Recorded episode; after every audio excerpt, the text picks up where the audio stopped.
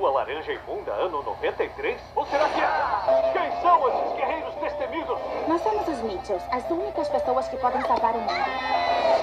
Foi malzão aí, galera.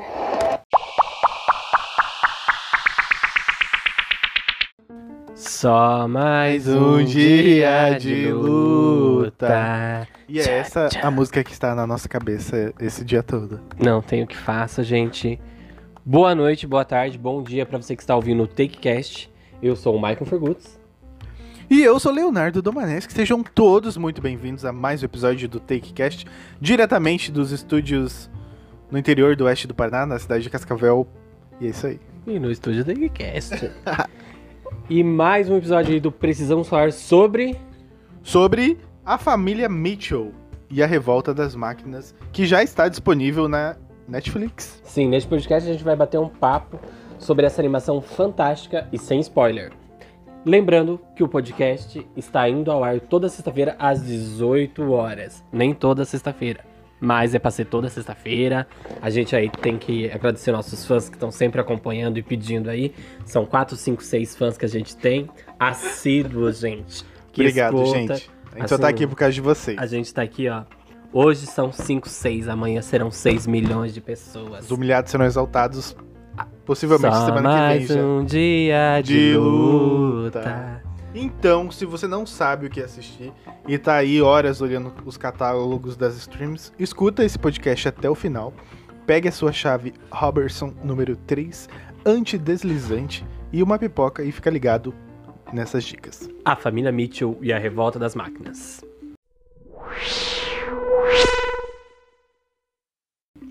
A gente pode começar, Mike, falando sobre a sinopse do filme? Sim, vamos falar aí o que, que acontece nesse filme. Então, Kate Mitchell é aceita na faculdade de cinema dos seus sonhos. E ela ia ir de avião, né, pra faculdade, que ela se sentia assim meio deslocada na família dela, e ela tava decidida ao quê? Somente se tivemos aqui uma. Boa noite, Salete. Mano, a internet mandou um alô. certo? Manda um. Para. Boa noite.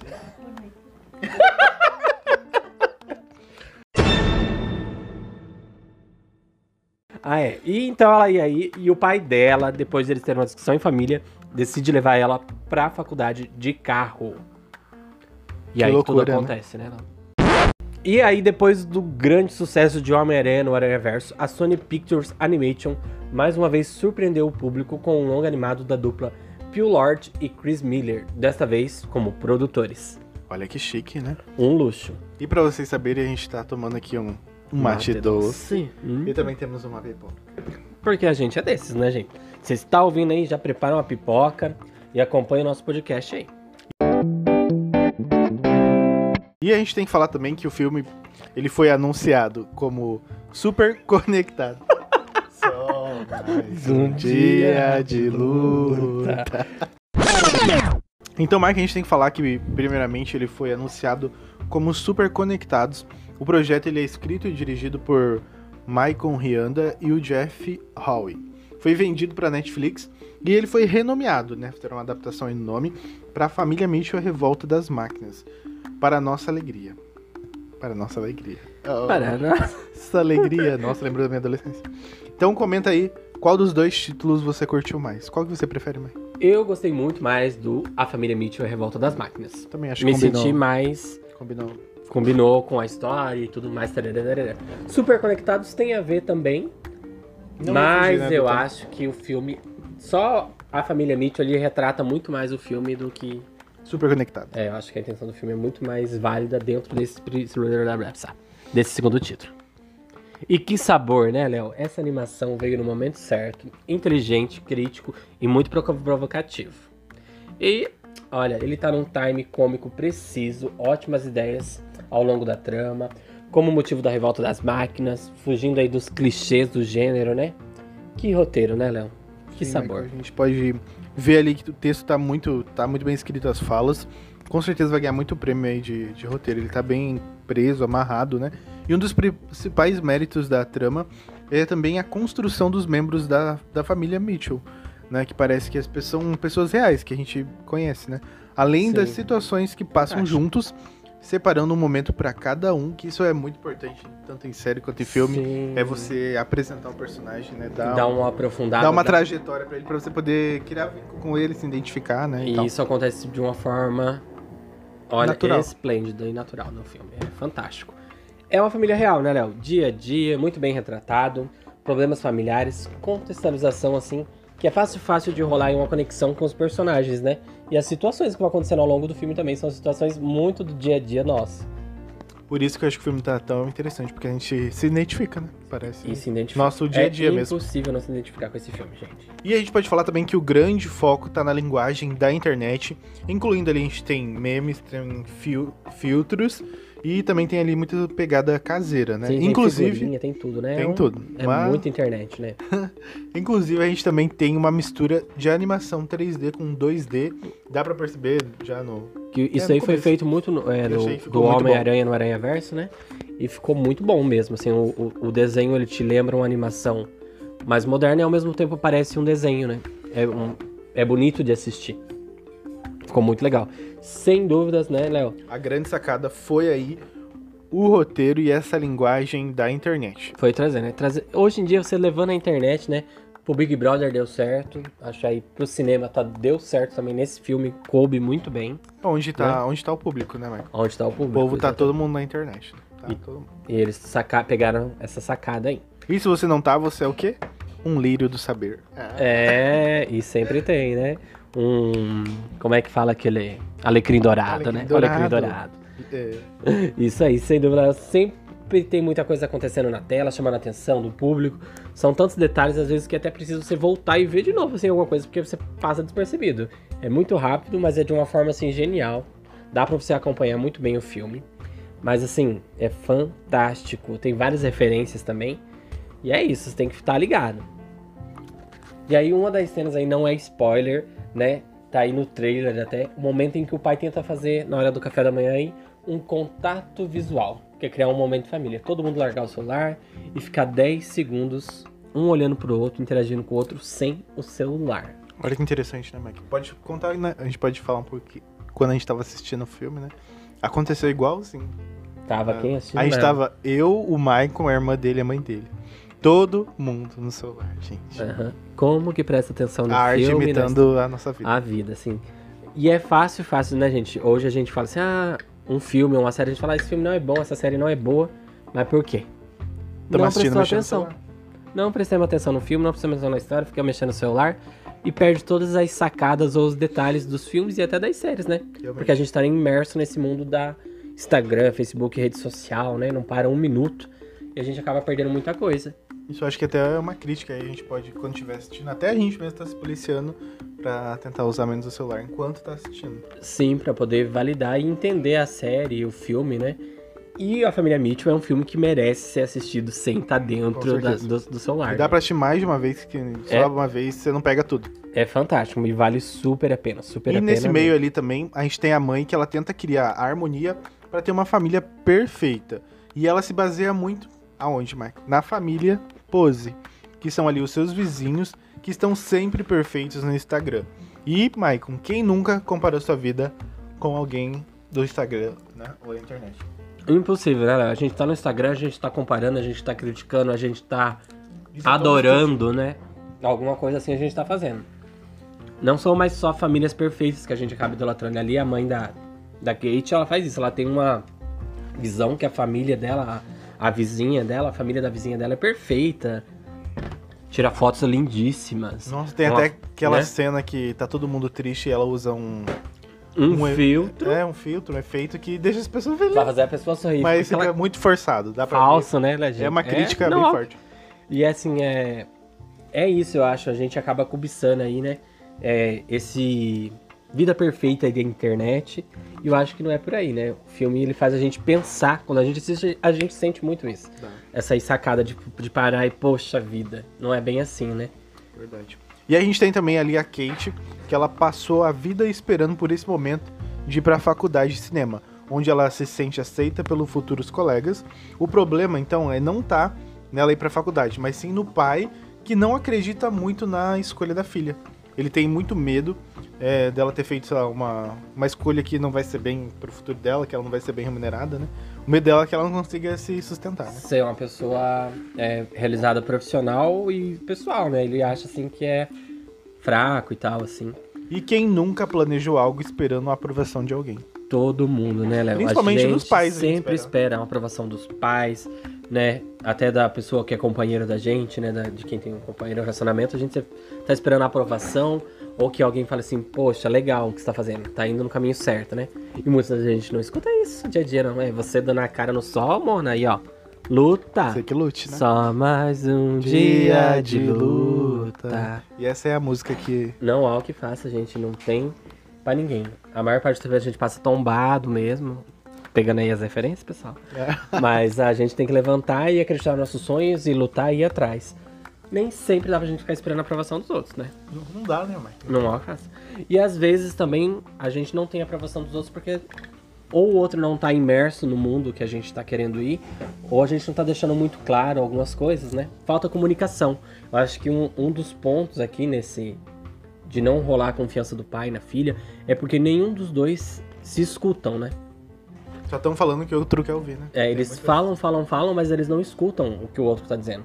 Tipo, o pai não consegue ouvir o quanto a filha tá interessada nessa faculdade, o quanto a filha sonha e acredita nisso, né? E não vê o potencial na filha dele, porque ele não escuta ela. E a mesma coisa ela, que não entende o porquê que o pai dela não para esse tempo pra ouvir ela, né? Ela não consegue entender o que o pai dela tá tentando proteger ela de algumas situações da vida afora, no mundo afora, né? Que bacana, né? Tem É. várias pegadas ali. Faz, e outra coisa que eu achei super interessante é que ela não desistiu em nenhum momento da carreira dela, né, mãe? Não. Ela sempre, desde pequenininha, gostou de fazer aquilo, trabalhar com cinema. E quando cresceu, quis isso. E quando ninguém acreditou nela, ela continuou e ela queria aquilo. E foi Queria até o final. Pronto, e aí, bola pra frente e, não- e ninguém segurava ela, né? Isso é interessante, eu acho que também falta um pouquinho disso na gente. E também saber ouvir. Ouvir as pessoas que estão à nossa volta, com quem a gente convive, com quem a gente partilha as coisas, né? Isso aqui tá virando um, um momento de um retiro, gente, um culto, um momento coach. Eu tô falando, acredite nos seus sonhos, lute pelo que você quer. Ah, e se a você vida é perdeu todo hoje, dia isso. Se você perdeu hoje, não se preocupa, amanhã vai perder tudo. Não. Vai perder de novo. E a vida é isso. é Toma isso atrás aí, de o toma. filme, o filme tá incrível. Tem também cena que você vai chorar. Eu, né, choro até em inauguração de mercado, mas. Tem momentos, mas tem cenas tem muito momentos fortes ali. tocantes, tem Mesmo conversa, sendo desenho, vai te deixar bem tocado e se você gosta de. e É, vale se a você quer assistir alguma Tem coisa diferente, A vale a- melhor vale- animação vale a pena. de 2021, pra mim, é digna de Oscar. com certeza vai ser indicado, com certeza. Tem que ser. Melhor porque roteiro, já vejo, melhor Original, com roteiro. certeza. Melhor animação. Melhor e... Muito bom. Eu não Vale sei a se é estrangeiro, não é estrangeiro, né? E se você ainda não, Não. se convenceu a assistir A Família Mitchell, é a Revolta das Máquinas, a gente vai falar algumas curiosidades aí do filme. E a primeira curiosidade é que o Michael Rianda se inspirou na sua própria família, Michael. Olha que chique. Mas que chique, né? Um luxo. Se eu me inspirar na minha família pra fazer isso, aí vai ser o quê? A família busca pé, uma coisa vai dar assim. pra fazer uma- um seriado, não vai ser só um filme, né, Michael? Vai dar pra ser tipo. Vai ser muitos dias de luta. Vamos né? pro Multishow Vai daí. ser só luta, na verdade. E a gente tem a segunda curiosidade. E qual é a segunda? A segunda é o easter egg dos bonecos Furby, que foram febre lá nos anos 90, aí pro início dos anos 2000. Eles, se, eles falavam e se mexiam, piscavam o olhinho assim, era tipo uma corujinha, Léo. E, e rolou um clima aí estilo Black Mirror, esses É do bonequinhos teu na tempo, época, né, né? O povo tinha um medo dele, assim. Não cheguei a conhecer, é do teu tempo? tipo? É, do meu tempo. Meu sonho era ter um bonequinho Furby. Meu Deus. Eu tinha aí uns 8, 9 E era anos. caro? Ah, devia ser, porque eu nunca ganhei um, né? Mas é que era da gringa, né? Eu acho que não. O... No os Brasil, seus amigos tinham. Passava no Bom Dia e Companhia do SBT fazer propaganda do bonequinho Furby. Meu, Meu sonho era Deus. ganhar um. E a gente pode falar também que na época pegou o apelido de boneco maldito. Olha só que pesado. Pra você ver. Tinha Tinha gente que pensava que eles ganhavam vida. E nos Estados Unidos, né, com aquela paranoia, eles chegaram a proibir a venda desse boneco porque acreditavam que tinha um potencial para espionagem. Já pensou, Léo? Aqui então foi todo mundo espionado, então. Não, aqui no Brasil acho que nem, né? Muita pouca gente teve esse brinquedo aí. Se você teve um bonequinho Furby, comenta aí, gente. Quero saber, hein? E vai Se você revelar a queria sua ter- idade também. É, vai expor. E se você queria, e se você queria ter igual eu e nunca teve, passou por esse momento na vida, você comente também. Ai, né? diz- Inclusive, em 2013, Michael, Hum, foi relançado e pode ser controlado pelo celular.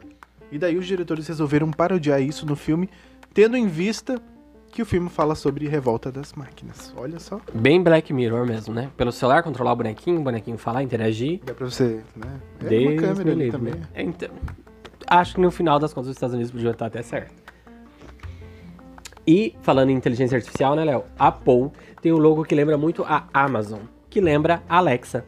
Ou seja, o filme é uma paródia da Alexa e dos medos dos humanos de serem dominados pelas máquinas. Já pensou, Léo? O povo tem medo mesmo, né, É de ser futuro. dominado pela inteligência artificial. Você vai saber Deus também se não vai ser, né? É o que todo mundo Você quer. acredita nessa teoria da conspiração da própria internet se revoltar contra nós, seres humanos? Eu acho que a gente não vai pegar isso, não. Vai demorar muito tempo. Pode ser que aconteça. Mas eu acho que ainda a gente tem que caminhar muito, né? Porque, tipo, na minha cabeça, a gente não teve nem. Não teve mais evolução nas comunicações, na internet, porque depois que. A gente tem o que agora? Modelo novo de celular, modelo novo de computador, mas algo que, tipo, foi novo, Revolucionário não ainda tem. não. Faz tempo que a gente Mas- não tem nada assim, nossa, isso vai mudar a nossa vida. Mas eu acho que a, a grande vilã aí mesmo vai ser a própria internet, que coleta dados de todo mundo e tem informação de tudo e todos o, o tem- em tempo real. Eu acho que aí a vilã mesmo é a rede da internet. Se ela criar uma inteligência artificial por conta dela mesma. Como é lá no filme, não. Vamos desligar o Wi-Fi e vamos ver se os humanos sobrevivem. Quer ver o que eu faço com os seres humanos? Desliga o Wi-Fi pra você ver o que acontece. Né? Vamos fazer um sacrifício pro Wi-Fi. Não, pro roteador. Pro Vamos roteador. Pra ver se Meu volta a Deus. internet.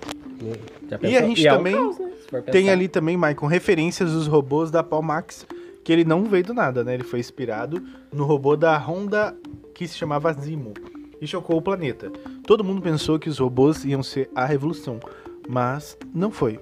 O robô Azimo era só uma propaganda e foi desativado em 2018 por ser um inútil, né? Era não uma inutilidade. pra nada, né? Era só um, tipo um brinquedo mesmo, né? Mexia, dançava e dava uns passinhos.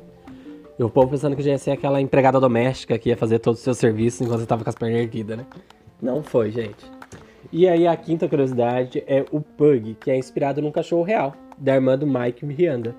E a voz do cachorro é de um cachorro real também, Léo. Os rugidos, os latidos, os grunhidos lá. É, foi pego aí de um Pug real que é famoso no Instagram com 3 milhões de seguidores. Quase 4, Léo. Olha que marketing também aí, né, mãe? Uhum. Só esse cachorro tem 4 3,9. milhões de seguidores. Sim, Todo mundo que segue o cachorro vai querer assistir o filme, olha. sim. Espertos, né? Uhum. E o. Vou até fazer propaganda aí, o, quem quiser conhecer o E eu cachorrinho. vou até ver pra mim. O arroba dele é arroba It's Dog the Pug. Chique, gente.